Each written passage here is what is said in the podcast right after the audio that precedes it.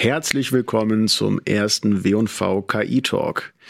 Ja, an dieser Stelle werden wir euch jetzt monatlich über die neuesten Entwicklungen an der Schnittstelle zwischen künstlicher Intelligenz und Marketing informieren.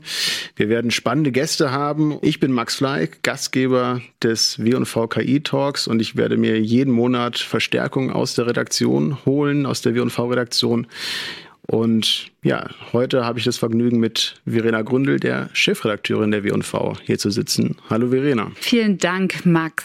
Wir sehen gerade in der Branche, dass es massive Aufmerksamkeit auf das Thema künstliche Intelligenz gibt. Und das hat natürlich einen guten Grund.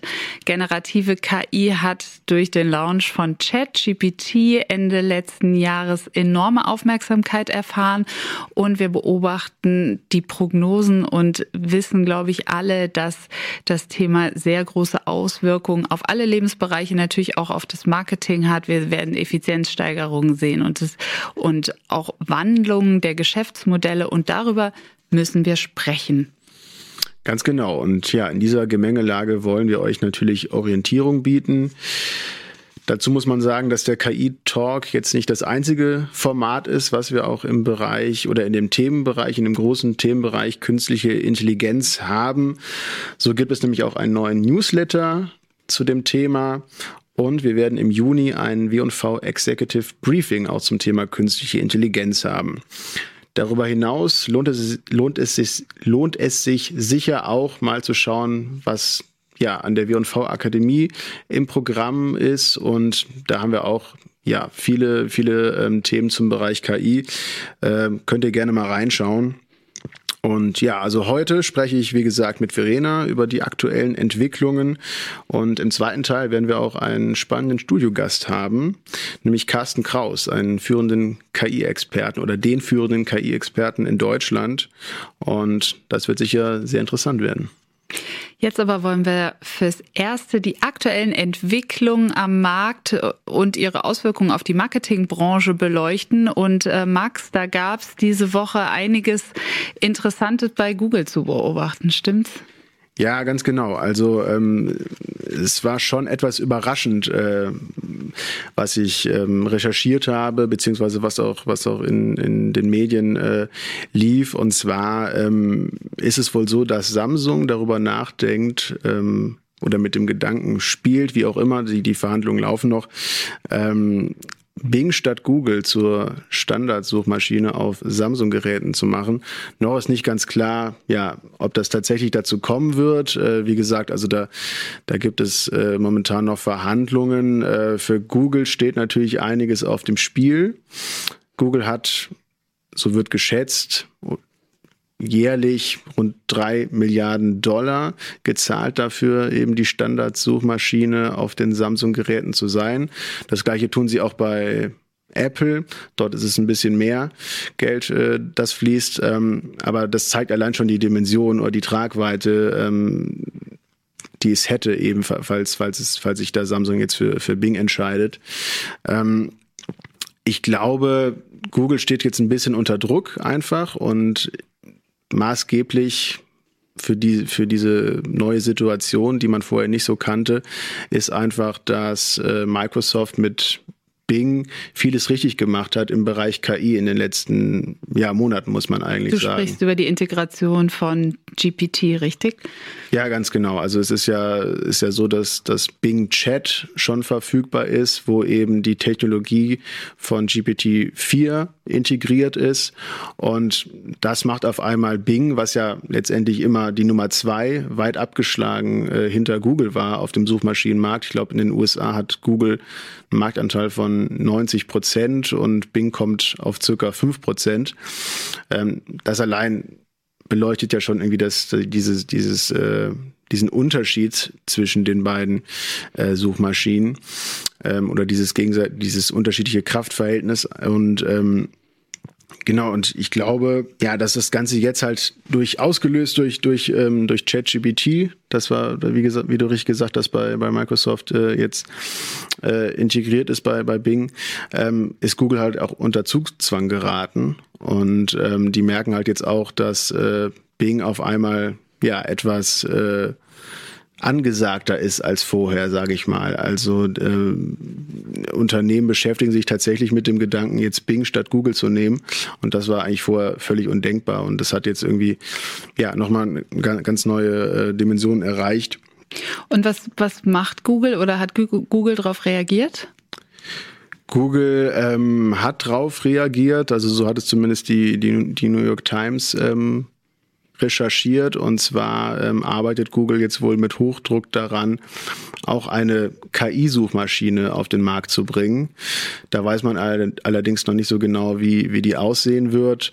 Ähm, ein paar mehr Informationen gibt es allerdings äh, darüber, dass Google auch mit einem großen Team äh, oder einem großen Projektteam daran arbeitet, die aktuelle Suchmaschine um ja, KI-Funktionen zu erweitern. Das heißt, äh, Google spürt jetzt einfach den Konkurrenzdruck durch, durch Bing, weil die eben schon etwas weiter sind oder zumindest etwas früher dabei waren, äh, KI in, in die Suche zu integrieren. Und äh, Google ist jetzt unter Zugzwang, arbeitet aber, so wie es, wie es halt jetzt ähm, auch durch die Medien ging, ähm, daran dort, dort nachzuziehen. Und man kann, glaube ich, äh, sehr gespannt sein, welche Funktionen Google launchen wird, weil ähm, Google wäre nicht dahin gekommen, wo sie jetzt sind, wenn sie eben nicht äh, ja durchaus einfach die Ressourcen hätten, dort, äh, dort auch im Bereich KI vorne mitzuspielen.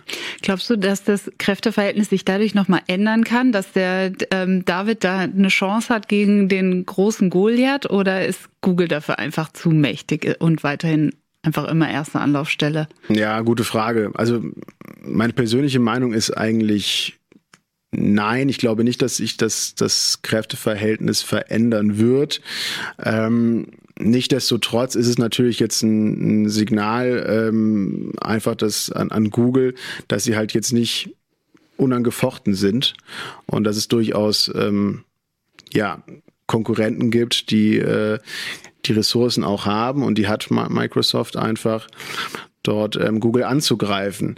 Ich glaube nicht langfristig, dass, dass äh, Google seine Vormachtstellung äh, dadurch einbüßen wird, aber wie man jetzt gerade an dem, dem Beispiel von, von Samsung auch sieht, ähm, es eigentlich eine gute Nachricht für diese Hardware-Hersteller, weil vorher hatten sie eigentlich nur die ernstzunehmende äh, Alternative Google und, und keine, keine anderen Möglichkeiten. Und wenn jetzt eben äh, Bing durch die Integration äh, oder durch neue KI-Funktionen halt ähm, auch ähm, spannender wird, verbessert das natürlich die Verhandlungsposition der, der Hardwarehersteller mit den Suchmaschinen.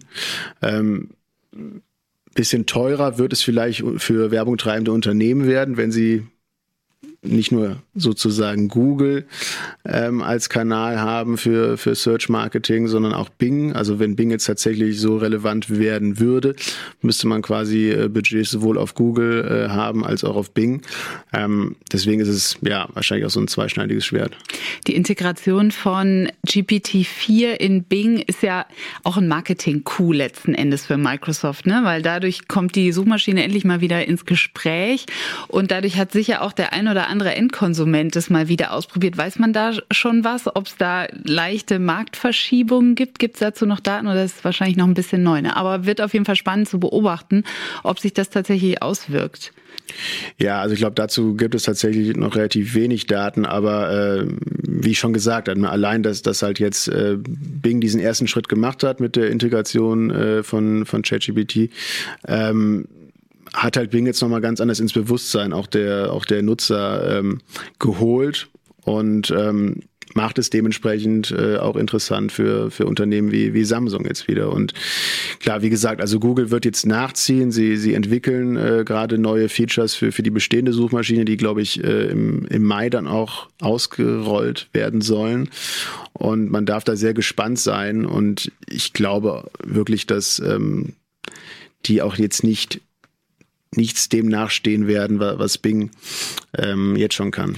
Wahrscheinlich, wenn man sich die Entwicklungspower von Google anschaut und im Zweifel könnten die sich ja auch jeden einkaufen. Ähm, ich habe am Wochenende äh, mich oder mich eingelesen in eine andere Suchmaschine oder sowas ähnliches wie eine Suchmaschine. Fand ich total spannend. Äh, U.com heißt die. Ähm, der Gründer und ja, Entwickler, also der Erfinder ist auch ein Deutscher, fand ich ganz interessant. Äh, Richard Socher heißt, der sitzt aber natürlich in den USA. Zusammen mit Brian McCann hat der U.com schon vor einer Weile gegründet und diese Suchmaschine hat tatsächlich auch verschiedene Chat-Funktionen und auch Bildgenerierungsfunktionen. Die kann eigentlich seit äh, Ende letzten Jahres schon all das sozusagen, über das wir jetzt auch bei Bing und bei Google sprechen, ist aber mhm. noch relativ klein und auch ähm, noch nicht so international, sondern Fokus ist noch stark auf dem amerikanischen Markt.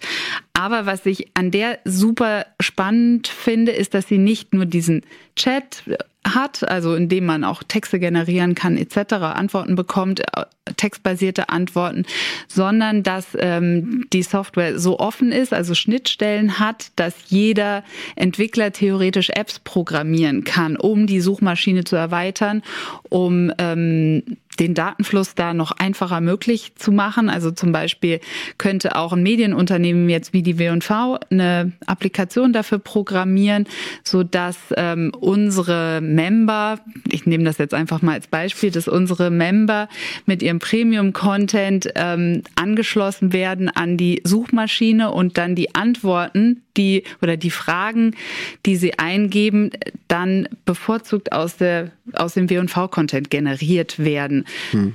Und das ist natürlich ein total schlauer Move, weil dadurch wächst die Suchmaschine und der Content hinter der Suchmaschine natürlich organisch. Hm. Und äh, ich meine, wir haben in den letzten 10, 20 Jahren gesehen, dass gerade Plattformmodelle erfolgreich sind. Angefangen hat es mit iOS. iOS oder das iPhone wäre nichts ohne dieses iOS-Ökosystem mit, äh, mit dem App Store etc. Google ist eigentlich der einzige große Player, der keine Plattform ist, der alles auf der eigenen Plattform, also alles im eigenen Ökosystem behält. Und das, glaube ich, könnte auch nochmal ein Aspekt sein, der wirklich interessant ist in Zukunft, hm, weil da sind ja noch gut zahlreiche andere Varianten äh, möglich. Und äh, da bin ich echt gespannt, ob diese Geschichte dann auch weitergeht und wie sie weitergeht. Mhm, absolut. Die Frage ist natürlich immer, also der gerade der Markt für Suchmaschinen, äh, der ist quasi prädestiniert dafür, äh, Monopole zu schaffen. Ähm, inwieweit tatsächlich dann ähm, ja innovative kleinere Startups da eine Chance haben. Ähm, wenn man jetzt die beiden äh, Dickschiffe sozusagen Google und, und Microsoft hat, die sich da erstmal äh, bekriegen. Ähm, klar, also ähm, ich glaube, es ist auf jeden Fall, jetzt ist wahrscheinlich die Möglichkeit da, durch Innovationen vielleicht nochmal da irgendwie. Absolut, paar, das Fenster ähm, ist gerade wieder geöffnet, zumindest ein Stück weit. Genau, genau. Also ähm, es ist tatsächlich so, dass es seit 25 Jahren eigentlich nicht mehr so eine große Umwälzung auf dem Suchmaschinenmarkt gab wie jetzt. Und ähm, deswegen, ja, ist es nicht auszuschließen, dass da auch vielleicht dann nochmal ganz neue Player ähm, erscheinen werden. Worüber wir aber auch noch sprechen müssen, ist natürlich, was das jetzt Ganze, was das Ganze jetzt eigentlich für die Suchmaschinenoptimierung für SEOs äh, bedeutet. Ähm, die, sind, die sind immer als erstes angezählt, wenn es darum geht, welche, welche Jobs stehen auf der Kippe sozusagen dadurch. Ja. Aber ich glaube, ganz so einfach ist es nicht, dass man sagen kann, der, der SEO oder die SEO wird in Zukunft irrelevant, die brauchen wir nicht mehr, oder? Ja, äh, sehe ich genauso. Also ich habe äh, selber mal äh, früher ähm, in einer SEO-Agentur auch gearbeitet und das war 2016 und selbst da haben mir auch äh, Kollegen gesagt, äh, es gab Leute, die haben 2000, 2010 schon gesagt, äh, dass, äh, dass SEO tot ist oder ich nicht mehr gebraucht mich wird. Auch noch. Ja. Und ähm, das ist irgendwie so ein Running Gag in der Branche. Ähm, klar, ich glaube, äh, gerade die, die Umwälzung, die wir jetzt gerade beschrieben haben, die, die, die werden äh, auch SEOs äh, und SEO-Agenturen äh, durchaus betreffen. Ähm, Nichtsdestotrotz hat sich die Branche auch immer wieder angepasst und äh, das wird sich jetzt wahrscheinlich auch tun. Ähm, das Arbeiten in, im Bereich SEO wird sich verändern, weil jetzt eben ja einfach nicht nur eine Suchmaschine da ist, sondern eine Antwortmaschine, die halt von Nutzern mit Fragen gefüttert wird. Das heißt, ich muss als SEO eigentlich umdenken und muss halt jetzt sozusagen nicht mehr gucken, dass meine Website bestimmte Keywords hat, die dann ähm, dafür sorgen, dass ich irgendwo in einer Suchergebnisliste auftauche, sondern ich muss quasi antizipieren, was interessiert die Leute, was, was wollen die User was stellen die User für Fragen und dahingehend dann auch die Inhalte so optimieren, dass sie halt als Antwort in der Antwortmaschine, zu der sich ja Google und auch Bing jetzt äh, durch die Chat Funktion entwickeln, dort auch äh, dargestellt werden. Und deswegen glaube ich, klar, also den, den klassischen äh, SEO-Texter, der, der Content-Marketing-Artikel schreibt, die der, Folge. Der du früher warst? Der ich früher war, genau, als, als Werkstudent. Ähm, den wird es wahrscheinlich nicht mehr brauchen, sondern es braucht, äh, du kannst diese Texte können heute ja schon mit ChatGPT äh, zum großen Teil auch geschrieben werden. Ähm, deswegen, es wird halt, es wird halt jetzt andere Fähigkeiten brauchen. Ich glaube auch, das ist ein total wichtiger Punkt, dass es ähm, immer so sein wird, dass es jemanden braucht, der den Content im Internet konsumierbar für die Suchmaschine oder das Tool, was die Informationen dann für den Nutzer ähm, zu, vorbereitet gibt. Also dafür muss es immer einen Vermittler geben und dafür werden dann wahrscheinlich auch Unternehmen, seines Publisher oder seines Werbung treibende Unternehmen ähm, Agenturen brauchen, die darauf spezialisiert sind, so wie es jetzt auch ist, aber natürlich auch interne Abteilungen. Nur diese, nur wie sie das tun und wie es an beiden Enden sozusagen dieser Dienstleistung aussieht, das wird sich wahrscheinlich ändern. Also ja. langfristig zumindest. Und jetzt glaube ich, geht's im ja, im kurzfristig geht es darum, dass man eben die Tools nutzt, die jetzt da sind, um sich den Wettbewerbsvorteil zu verschaffen oder zumindest die anderen nicht an sich vorbeiziehen lassen. Ne? Also jetzt erstmal gucken, wie kann ich jetzt mein Business optimieren, welche Tools kann ich jetzt einsetzen, damit nicht die anderen besser sind als ich. Ähm, sozusagen der, der Wettlauf um die Vorherrschaft. Mm, mm, wer, wer, setzt die Tools am besten ein? Das heißt ja immer, ähm, nicht die KI macht den Menschen oder den Arbeiter, die Arbeiterin äh, unnötig, sondern die KI beziehungsweise der, der Arbeiter, der die KI nutzt, macht den Arbeiter ohne KI unnötig. Und so mhm. wird es dort wahrscheinlich auch sein. Mhm, mhm. Ein spannender Aspekt, ähm, der auch die Suchmaschinen betrifft, ist natürlich, was passiert mit den Anzeigen im Suchmaschinenumfeld. Ähm, wenn wir eben wegkommen von, von der klassischen Seite mit den Suchergebnissen, wo sind dann Anzeigen platziert? Äh, ich glaube, das ist noch nicht so ganz klar und ich glaube, das ist letztendlich für, für Google und natürlich auch für, für Bing so ein kleiner Balanceakt. Ne? Einerseits will ich halt eine sehr konversationsgetriebene äh, Suche oder Antwortmaschine bauen. Ähm, aber in dieser Konversation ist noch nicht ganz klar, wo Anzeigen erscheinen werden. Und ähm, deswegen, das wird sicherlich auch spannend. Also nicht nur den, der organische, nicht, nicht nur der organische Teil, sondern eben auch der, der werbliche Teil der, der Suche, der wird sich wahrscheinlich auch jetzt durch, durch die neuen, durch die neuen Chat-Funktionen äh, sicherlich verändern. Mit Sicherheit werden, wird sich die Werbeindustrie was ganz Schönes für den Konsumenten ausdenken. Da sind sie ja immer. Oder Google, ja also Bing, Bing, Bing, und Google müssen ja quasi selber dafür sorgen. Es ist ja, es ist ja quasi, also für, für Google ist es ja der mit Abstand äh, wichtigste Geschäftszweig. Ne? Ich habe gestern nochmal nachgeschaut, die haben allein im, im letzten Jahr 162 Milliarden Dollar äh, mit der Suche umgesetzt. Und ähm, das ist mehr als, als äh, quasi alle anderen äh, Geschäftsbereiche von Google zusammen. Und Google wird dafür eine Lösung finden, da bin ich ganz sicher, wie die aussehen wird, wenn das Ganze im Chat äh, ähm, stattfinden wird. Das werden wir sehen. Die ersten Auswirkungen davon sehen wir ja dann wahrscheinlich im Mai, wenn das erste Update in Richtung Chat-Funktion bei Google vermutlich kommen soll. Das, das ist durchaus anzunehmen und ja, ich glaube, da können wir alle sehr gespannt sein. Dann sprechen wir hier wieder drüber. Ganz genau. So, jetzt kommen wir zu unserem ersten Gast in der ersten Ausgabe des W&V KI Talks. Ja, unser Gast, der hat schon zu Schulzeiten quasi eine Firma im Bereich KI gegründet. Danach äh, folgten weitere zwölf Firmen. Also er ist dort sehr umtriebig, beschreibt sich selbst als Seriengründer. Außerdem hat er das Ziel, dass Deutschland im Bereich KI nicht abgehängt wird, für sich selber ausgegeben, was ich auch natürlich sehr spannend finde. Das werden wir ihn gleich alles fragen. Damit herzlich willkommen, KI-Experte Carsten Kraus. Schön, dass du da bist. Schön, dass ich hier sein kann. Dankeschön. Carsten, du beschäftigst dich nicht nur mit künstlicher Intelligenz, sondern auch mit Marketing, hast da auch schon das eine oder andere programmiert. Deswegen die Frage an dich, wo siehst du denn den größten Impact durch KI im Marketing oder wo liegen vielleicht die größten Potenziale? Im Marketing gibt es sehr viele Möglichkeiten, künstliche Intelligenz einzusetzen und die gab es auch schon bevor es ChatGPT gab. Jetzt sind neue dazugekommen. Ich möchte das nur noch mal aufführen, damit wir nicht denken, künstliche Intelligenz sei nur ChatGPT oder, oder nur Midjourney. Der Eindruck kommt im Moment manchmal auf, aber da sind uns, glaube ich, äh, sind sich, glaube ich, die Zuschauer auch bewusst, aber mhm. immer gut, das nochmal zu erwähnen. Mhm. Also man konnte eben auch schon mit herkömmlicher Data Science, also mit KI, die man schon vor Jahren machen konnte, äh, zielgruppenspezifische Aussteuerungen von Werbemaßnahmen machen, äh, spezifische E-Mails schreiben, kundenspezifisch auf Bedürfnisse Bedürfnisse eingehen, äh, Angebote optimieren und so weiter.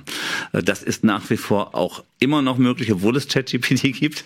Und was man jetzt eben machen kann, ist, man könnte zum Beispiel äh, durch solche Verfahren wie ein Pre-Trained Transformer, der in ChatGPT unten drunter ist, ähm, auch individuelle Briefe erstellen lassen, die dann wirklich pro Kunde einzeln geschrieben werden. Ähm, das macht eine meiner Firmen, macht solche Sachen zielgruppenspezifisch, also macht dann 50 verschiedene Briefe äh, für Kunden, die ähm, für Kundenzielgruppen.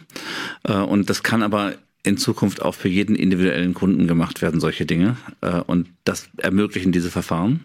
Ähm, ein ganz wichtiger Impact ist natürlich auch, dass die Bildererzeugung inzwischen durch künstliche Intelligenz hervorragend funktioniert. Man kann jetzt äh, eben viele Dinge ohne ein echtes Foto, kann man Fotos generieren. Äh, dazu ist es übrigens immer noch sehr hilfreich, wenn man sich mit Fotografie wirklich auskennt, weil man kann so einem ähm, Programm, was die äh, Fotos erzeugt, auch eine Blende mitgeben, eine Beleuchtung mitgeben, einen Aufnahmewinkel mitgeben, so wie ein Fotograf das eben im Studio machen würde, wenn er schon genau die richtigen Models und genau den richtigen Hintergrund da hätte. Äh, und es wird im Marketing, glaube ich, vor allem zu einer noch stärkeren Individualisierung und Spezifizierung führen, dass man also viel mehr detaillierte Dinge macht, statt ähm, nur drei Broschüren für die drei Hauptthemen zu haben, hat man dann 30 oder, oder noch pro 30 Einzelprodukte auch die spezielle Valentinstag äh, oder sowas, die gezielt für dieses Produkt gemacht wurde. Glaubst du denn, es gibt, ähm, abgesehen von diesen kurzfristigen Anpassen, diesen kurzfristigen ja, Effizienzsteigerung, äh, Individualisierung ist ja mhm. sozusagen auch eine Effizienzsteigerung, mhm. auch wirklich große Umwälzungen im Marketing, also Dinge, die mittelfristig passieren, auf die man sich jetzt schon als Marketingabteilung einstellen sollte? Ich glaube, dass Personalisierung, Individualisierung, individuellere Ansprache schon eine große Umwälzung ist. Das wird zwar seit Jahren davon geredet, gemacht wird es aber dann doch nicht.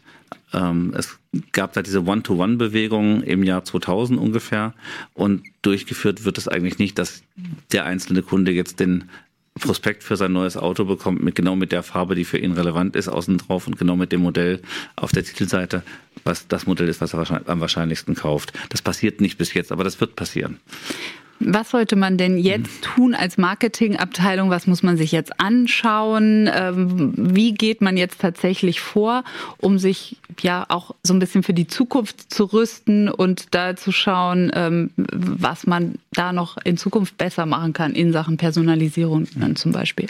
Also das Tolle an der neuen Technologie ist eben, dass sie für alle zugänglich ist. Man muss also nicht mehr vorher Informatik studiert haben, man muss nicht vorher sich mit äh, Data Science auseinandergesetzt haben. Gute Daten braucht man immer noch, äh, aber man kann mit vielen von diesen neuen Verfahren einfach auch umgehen, wenn man einfach nur sich mit Marketing auskennt und ohne, dass man sich speziell mit KI auskennt. Und was man dann damit machen muss, ist, man muss damit experimentieren und muss versuchen, was kann ich jetzt konkret tatsächlich aus meinem Alltag damit tun. Keine Angst davor haben, sondern sich wirklich wirklich einfach mal etliche Stunden, vielleicht auch etliche Tage immer wieder mit konkreten Aufgaben auseinandersetzen. Und das ist die, der wichtigste Rat, den ich geben kann, denn die Technologie selber verändert sich ständig, aber die Neugier, dem Umgang damit bringt den Menschen weiter, sich darauf einzustellen. Der Mensch kann auch lernen wie KI und heute zumindest kann er noch immer mit viel weniger Daten zu guten neuen Erkenntnissen kommen als eine künstliche Intelligenz. Mhm. Du sagst, äh, Unternehmen sollten jetzt anfangen, auch damit zu experimentieren. Ähm, ich kann mir vorstellen, dass es vielleicht im Alltag dennoch etwas äh, schwieriger ist, äh, dass gerade vielleicht auch im, im, Mittelstand oder dass der Mittelstand auch diese Themen jetzt, jetzt äh, offensiv angeht.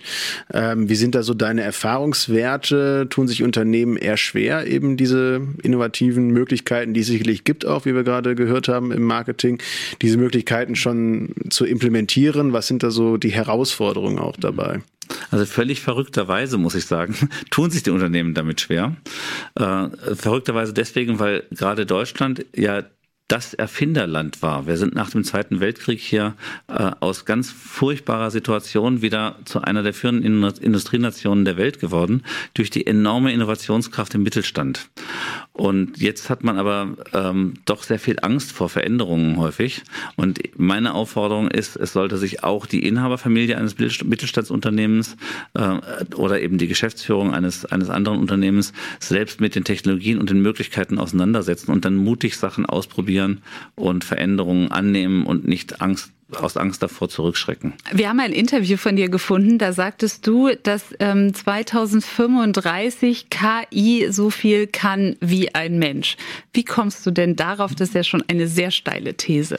Ich habe das vor einigen Jahren ausgerechnet gehabt aufgrund der Rechenleistung und dann verglichen mit den Neuronen im menschlichen Gehirn.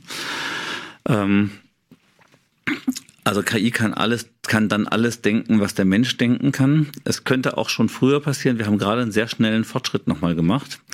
Ähm, was jetzt wichtig ist bei der Sache, man sollte sich nicht zu viel Angst davor haben, dass, dass so etwas passiert, äh, dass die KI jetzt so viele Fortschritte macht. Denn häufig haben die Veränderungen in der Vergangenheit ja erstmal dazu geführt, dass man durch einen Produktivitätsgewinn die Sache so viel besser gemacht hat, dass die Nachfrage deutlich angezogen ist. Also äh, wenn jetzt also beispielsweise in der Werbebranche Leute sagen, ja, dann äh, hilft die äh, dieses Tool dabei, bessere Texte zu schreiben, dann können ja auch andere Leute texten. Ja, das mag sein, aber so wie ich es gerade erklärt habe, für die Fotografien, der Fotograf kann kann einem Programm wie Midjourney, also so einer generativen KI, viel besser erklären, wie das Foto aussehen muss und dann sieht das Foto halt richtig gut aus, wenn der Fotograf das durch Midjourney hat machen lassen. Und wenn das äh, jetzt jemand aus der Produktionsabteilung das Foto sich ausdenkt, dann wird das Foto einfach von der Dramaturgie her viel, viel schlechter, als das, was der Fotograf dem der KI erklärt hat. Und ähm, der Fotograf macht es aber vielleicht im Fünftel, Fünftel der Zeit oder noch schneller. Äh, und was man eben in der Vergangenheit gesehen hat, ist, dass wenn die Produktion leichter und schneller und mit weniger Arbeitskraft ging, dass dann erstmal die Nachfrage enorm angestiegen ist und dadurch noch mehr Leute gebraucht wurden, die so etwas können. Ähm, wenn man die Automobilproduktion anschaut, am Anfang war das halt unglaublich aufwendig, so ein Auto zu produzieren. Dann kam das Fließband, was eigentlich Arbeitskräfte einsparte, aber dadurch wurden die Autos billig genug, dass sich viele Familien ein Auto leisten konnten. Und damit hatte man plötzlich eine viel, viel größere Nachfrage nach Automobilen und die Anzahl der Beschäftigten in der Automobilindustrie hat enorm zugenommen. Und dann dauert das eine gewisse Zeit natürlich. Irgendwann wird die Nachfrage dann so befriedigt sein. Also es wollen ja nicht all, will ja nicht jeder Mensch in der Familie auch noch mehrere Autos haben. So viele Parkplätze hat man gar nicht. Ähm, und äh, irgendwann geht das auch wieder zurück. Aber zunächst mal braucht man sich darüber keine Gedanken machen. Worüber man sich Gedanken machen muss, ist, wenn ich das nicht einsetze und die anderen setzen es ein und werden fünfmal so produktiv, dann ist es auf jeden Fall gefährlich für mich. Das heißt, dass es äh, eine schlechte Nachricht für den Fachkräftemangel sozusagen und eine gute Nachricht für alle die, die ähm, jetzt sich Sorgen um ihren Job machen, kann man sagen. Ich glaube, so kann man das sagen. Also der Fachkräftemangel kommt ja aus den Bedürfnissen, die man hat. Und äh, man hat insbesondere in der Digitalisierung ja ein riesiges Problem. Ähm, und ChatGPT hilft auch beim Programmieren oder diese GPT-Verfahren allgemein, die sind auch eingebaut in Programmierumgebungen. Ähm, und wir verwenden das auch natürlich. Und im Endeffekt kriegt man halt besseren, weniger fehleranfälligen Code raus für die einfachen Sachen. Die wirklich schwierigen Aufgaben muss man noch selber lösen. Man muss auch das ganze Produkt noch planen. Ähm, die Softwareentwicklung selber geht aber produktiver, schneller und fehlerfreier. Und das ist natürlich für manche Firmen, das, die nur Outsourcing machen, ist das vielleicht auch ein, ein Problem sozusagen, aber im Endeffekt kriegt man halt einfach bessere Produkte raus. Du sagtest, mhm. ähm, in einem anderen Interview, was wir gefunden mhm. haben, ähm, dass Deutschland noch KI-Weltmeister sein kann. Wir haben eben schon darüber gesprochen, Max hat es angesprochen, mhm. wie weit der Mittelstand ist in dem Thema. Warum oder wie kann Deutschland KI-Weltmeister werden? Haben wir tatsächlich die Chance? Also ich habe das vor drei Jahren in der FAZ geschrieben. Ist es äh, jetzt zu spät? Ja, ich weiß es nicht ganz genau. Damals hätte man es halt noch machen können, indem man wahrscheinlich 20 Milliarden investiert hätte von, von Seiten der Bundesregierung, vielleicht auch nur 10 Milliarden und einen wirklichen Push gegeben hätte. Das wird heute auf jeden Fall viel teurer, äh, weil jetzt künstliche Intelligenz auf der ganzen Welt investiert wird. Äh, jetzt hat es jeder verstanden, dass es wirklich relevant ist und dass es wirklich die Welt verändern wird. Ähm, das Entscheidende sind aber nicht immer die Finanzen an der Stelle, sondern Finanzen kommen schon, wenn irgendwas wirklich wichtig ist, siehe Corona, siehe jetzt äh, das Thema Militär und so weiter. Ähm, ein wichtiger Punkt ist, dass man der Sache offen gegenübertritt. Und da haben wir leider in Europa halt jetzt gerade eine, äh, eine Gegenbewegung Bewegung von Seiten der Politik, die alles regulieren möchte und bürokratisieren möchte. Und wenn man so den Mittelstand fragt, äh, was ist schlecht in Deutschland, dann sagen ein paar Leute vielleicht, die Steuern sind zu hoch, in den USA sind sie günstiger, aber die meisten sagen, die Bürokratie ist zu aufwendig. Und genau das ist eigentlich der Punkt, wo wir weniger bürokratisch werden müssen.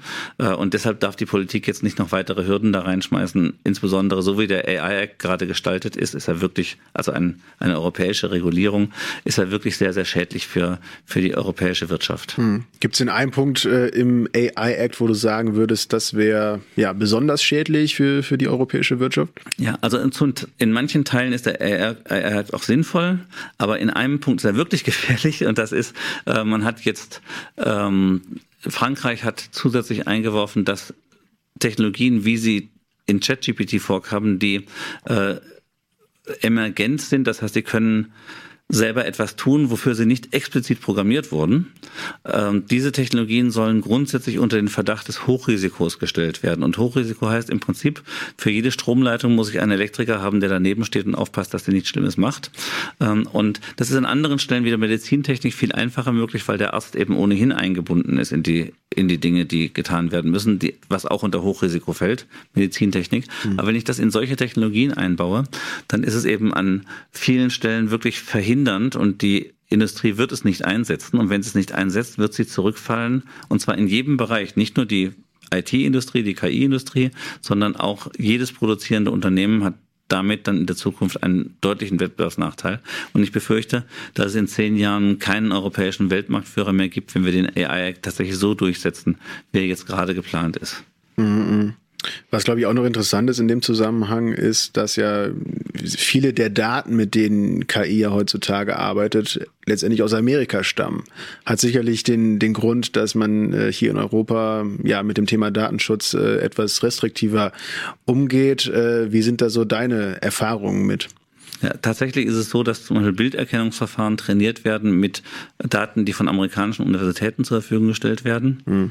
Ähm, da gibt es die ImageNet-Daten, die sind, kommen aus USA. Es gibt auch von verschiedenen amerikanischen Konzernen freigestellte Daten, aber viel sind es auch die Universitäten.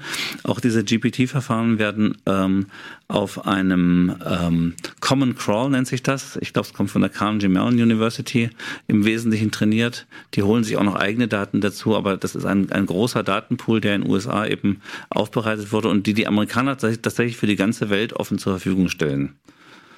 Äh, und wir in Europa haben da sehr viel mehr Beschränkungen bei solchen Dingen und sind viel vorsichtiger auch dazu. Also es wird ja viel, auch in der DSGVO äh, wird sehr vieles äh, gar nicht verboten, aber die Leute glauben, es sei verboten, deshalb tun sie es nicht und lassen sich dadurch eine ganze Menge Vorteile entgehen, die sie hätten, wenn sie zum Beispiel Maschinendaten mit äh, anderen Unternehmen, die nicht direkt konkurrieren, austauschen würden und dadurch ihre KIs trainieren könnten oder allgemein was lernen könnten.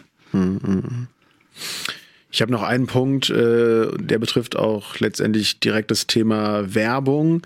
Ähm, Menschen reagieren ja auf Werbebotschaften. Ja. Jetzt haben wir natürlich durch äh, KI-Systeme, Chat-Systeme ähm, auch ja, gegebenenfalls die Möglichkeit, dass eben ein Chat, sozusagen ein Chatbot, mit dem ich mich unterhalte, der kann für mich vielleicht auch Konsumentscheidungen treffen. Also wenn ich jetzt zum Beispiel äh, meinem Chatbot sage, so, ich möchte ein neues äh, Shampoo haben, dann weiß der Chatbot, vielleicht weil er so intelligent ist, äh, welches Shampoo denn für meine Bedürfnisse das Beste ist und welches gerade am, am Markt auch irgendwie das vielleicht das, das Beste ist.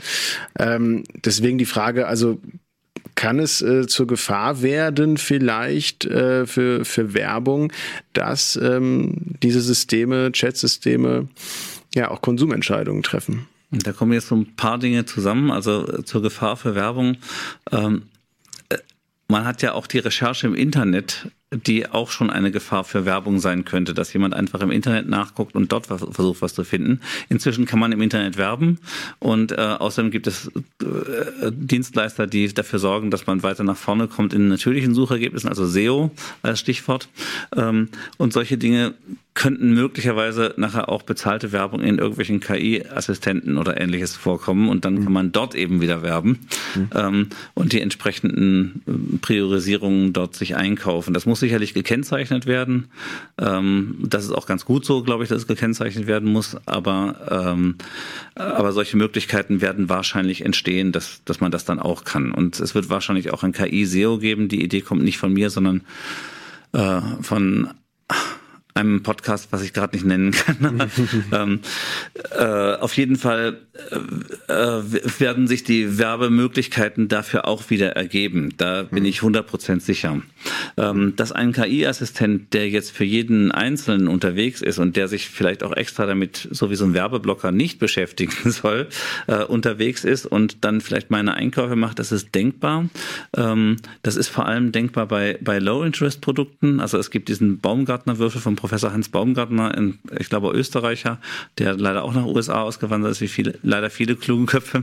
ähm, der, ähm, der hat ähm, so drei Dimensionen der Entscheidungen gefunden und da gibt's halt in, in einer Ecke von diesem Würfel ähm, gibt es so diese Alltagsprodukte, mit denen man sich nicht beschäftigen möchte, die aber einen Bedarf decken und, äh, und die nicht hedonistisch, sondern, sondern wirklich äh, aus dem akuten Bedürfnis heraus gekauft werden. Also ein Shampoo zum Beispiel. Sowas wie Shampoo zum Beispiel, ganz genau dein Beispiel. Zumindest für ja, viele Menschen, ja. nicht für alle, muss man genau. sagen. Genau. Und, und da möchte man eigentlich nicht immer eine Kaufentscheidung treffen. Mhm. Was man eigentlich möchte, ist, man möchte das gleiche wieder kaufen wie bisher, außer es hat sich irgendwas Signifikantes getan. Also zum Beispiel das andere Produkt, was man eigentlich besser findet, was aber leider etwas teurer ist, wird jetzt zum halben Preis angeboten, dann möchte man vielleicht dann doch das andere Produkt kaufen. Und äh, diese Entscheidung könnte natürlich eine KI sehr gut für, für einen Menschen übernehmen. Und äh, ich habe da vor Jahren darüber auch geschrieben, dass äh, ein Online-Supermarkt viel länger braucht für den Einkauf, als wenn man tatsächlich in den echten Supermarkt geht, äh, weil man im Online-Supermarkt viel zu viel Auswahl äh, geliefert bekommt. Und diese Auswahl einzuschränken und genau das Richtige für mich entweder automatisch einzukaufen oder wenn sich irgendwas Relevantes ergeben hat, mir dann diese spezielle Entscheidung beim Shampoo oder so vorzulegen. Ähm, das äh, kann natürlich eine KI dann übernehmen, wenn sie den Zugriff auf die Daten hat und meine Präferenzen kennt. Hm. Und die Präferenzen ihr beizubringen, ist eben heute einfacher, als es das vor ein paar Jahren noch war, weil jeder mit KI umgehen kann über solche Interfaces. Hältst du es denn hm. für undenkbar, ich spinne jetzt mal so ein hm. bisschen rum, dass die KI mich irgendwann so gut kennt, dass sie mir einfach sagt, Verena, du brauchst jetzt mal neue Klamotten und das ist gerade in und das würde dir hm. auch stehen und das passt dir. Ähm, ich bestelle dir jetzt einfach mal eine Box oder dass, die, dass ich einfach der KI sage, Auto ist mir jetzt eigentlich egal, wie das aussieht, sondern ich möchte einfach, dass es perfekt auf meine Bedürfnisse zugeschnitten mhm. ist. Also entscheidet sich die KI dafür, dass ich dieses oder jenes Modell bekomme, weil sie weiß, dass ich jeden Tag so und so viel zur Arbeit fahre und dreimal im Jahr meine Eltern besuche und mhm. dann vielleicht nochmal an den Gardasee oder nach Südtirol. Glaubst du, sowas ist nicht denkbar? Denkbar ist es auf jeden Fall. Die Frage ist, was wollen, was wollen wir Menschen? Was wollen wir Menschen mit uns machen lassen? Oder was wollen wir, dass jemand anders für uns übernimmt? Also ähm, auch, also ich habe ja auch eine Assistentin und verschiedene andere Mitarbeiter äh, und ich lasse die nicht alle Sachen für mich machen, auch wenn ich sie viele Sachen organisieren lasse. Ähm, und das Gleiche wird mit der KI auch sein. Man will die KI nicht alle Entscheidungen treffen lassen, manche Dinge interessieren einen einfach auch selber. Aber bei Shampoo oder äh, bei anderen Alltagsprodukten wie Butter oder sowas will ich nur, dass sie da ist und dass sie nie aus ist, die Butter. Ja, so. Und ich habe bestimmte Präferenzen vielleicht, ich mag lieber irische Butter als, als andere, aber ich habe nicht so eine ganz klare Festlegung, ähm, dass ich immer die Entscheidung treffen, treffen muss an so einer Stelle, weil das nie, mir nicht wichtig genug ist in meinem Leben. Und ich denke, wir Menschen müssen entscheiden, wie viel wir der KI überlassen werden. Die KI wird aber in Zukunft gute Entscheidungen, die auch wir entschieden hätten, ganz gut vorahnen können und, und uns diese Entscheidungen ähm, zumindest vorlegen als Vorschlag und dann brauchen wir nur noch OK klicken oder OK zu sagen. Nun fließt ja gerade in diesem Bereich, mhm. über den wir sprechen, FMCG-Bereich wahnsinnig viel Werbegeld im mhm. Moment. Also das sind ja die größten Spender, die wir haben. Ähm, wird sich da dann was verändern? Weil die müssen sich ja dann überlegen, wie sie anders werben, oder? Mhm. Also über die Werbeindustrie selber kann ich zu wenig sagen, dafür bin ich nicht der Experte. Äh, ich glaube, dass es auch immer schnellere Wechsel in den Produkten geben wird, immer neue Trends und so weiter. Und natürlich ist Werbung ja nicht nur Bedürfnisbefriedigung, sondern Werbung ist auch Bedürfnisweckung. Und das heißt, äh, wenn ich jetzt eine neue Kategorie schaffe, zum Beispiel von, von Produkten, die man haben möchte, äh, dann äh, ist das durchaus etwas, was ich durch aktive Werbung machen muss, weil das Bedürfnis erstmal da sein muss dafür. Äh, und damit sind dann eben wieder die besonders kreativen, nicht nur Werber, sondern auch Produktdesigner und so weiter gefragt. Aber durchaus auch die Werber, die es dann so in Szene setzen, ähm, dass, dass man das haben möchte und dass man auch so ein Produkt besitzen möchte. Also wie jetzt äh, zum Beispiel so ein äh, Elektrofahrrad oder ein Elektroroller oder solche Dinge, die erst in den letzten Jahren aufgekommen sind als Themen. Also ich glaube, der Paradigmenwechsel an der Stelle ist, ich muss die Informationen so transparent machen, dass die KI damit umgehen kann. Wenn sie eine gute Entscheidung für mich treffen will, dann will sie eben auch möglichst wenig Unsicherheit haben. Das heißt, es ist sehr wichtig, dass ich, wenn ich irgendwelche Daten über mein Produkt habe oder Informationen, auch Testberichte, äh, Erfahrungsberichte von anderen Usern und so weiter, mhm. aber auch durchaus nackte Daten wie eine Passform, wie sieht, das, wie sieht das Produkt genau aus, dass ich diese Daten transparent mache so dass die KI sie lesen kann und verarbeiten kann, um dann für, für den Konsumenten, jeweiligen Konsumenten das optimale Produkt rauszusuchen. Das ist eine neue Qualität, die haben wir in der Vergangenheit nicht so gehabt. Vielen Dank. Das ist doch eine mhm. gute Nachricht für den mhm. Konsumenten dann mhm. auch wieder. Das auf jeden Fall. Ja, der Konsument kriegt eher genau das, was er braucht. Äh, oder genau das, was er tatsächlich vielleicht nicht gesagt hat, dass er möchte, aber was er tatsächlich dann gut findet, wenn er es besitzt. Okay, vielen Dank. Dann vielen Dank. machen wir hier Schluss. Und damit sind wir schon am Ende angekommen unseres ersten W&V KI Talks. Uns hat es wahnsinnig viel Spaß gemacht, oder? Auf jeden Fall. Auf jeden Fall. Und wir haben sehr viel gelernt. Es tut sich ja auch jede Woche so viel. Das heißt, nächstes Mal gibt's wieder viel Stoff über den wir reden können. Und solange könnt ihr euch auf w&v.de informieren oder schaut mal bei der Akademie vorbei. Wir verlinken euch alles in den Show Notes. Genau. Und ganz wichtig noch, wenn es euch gefallen hat, abonniert unseren Podcast. Und wir würden uns natürlich freuen, wenn ihr nächsten Monat wieder einschaltet.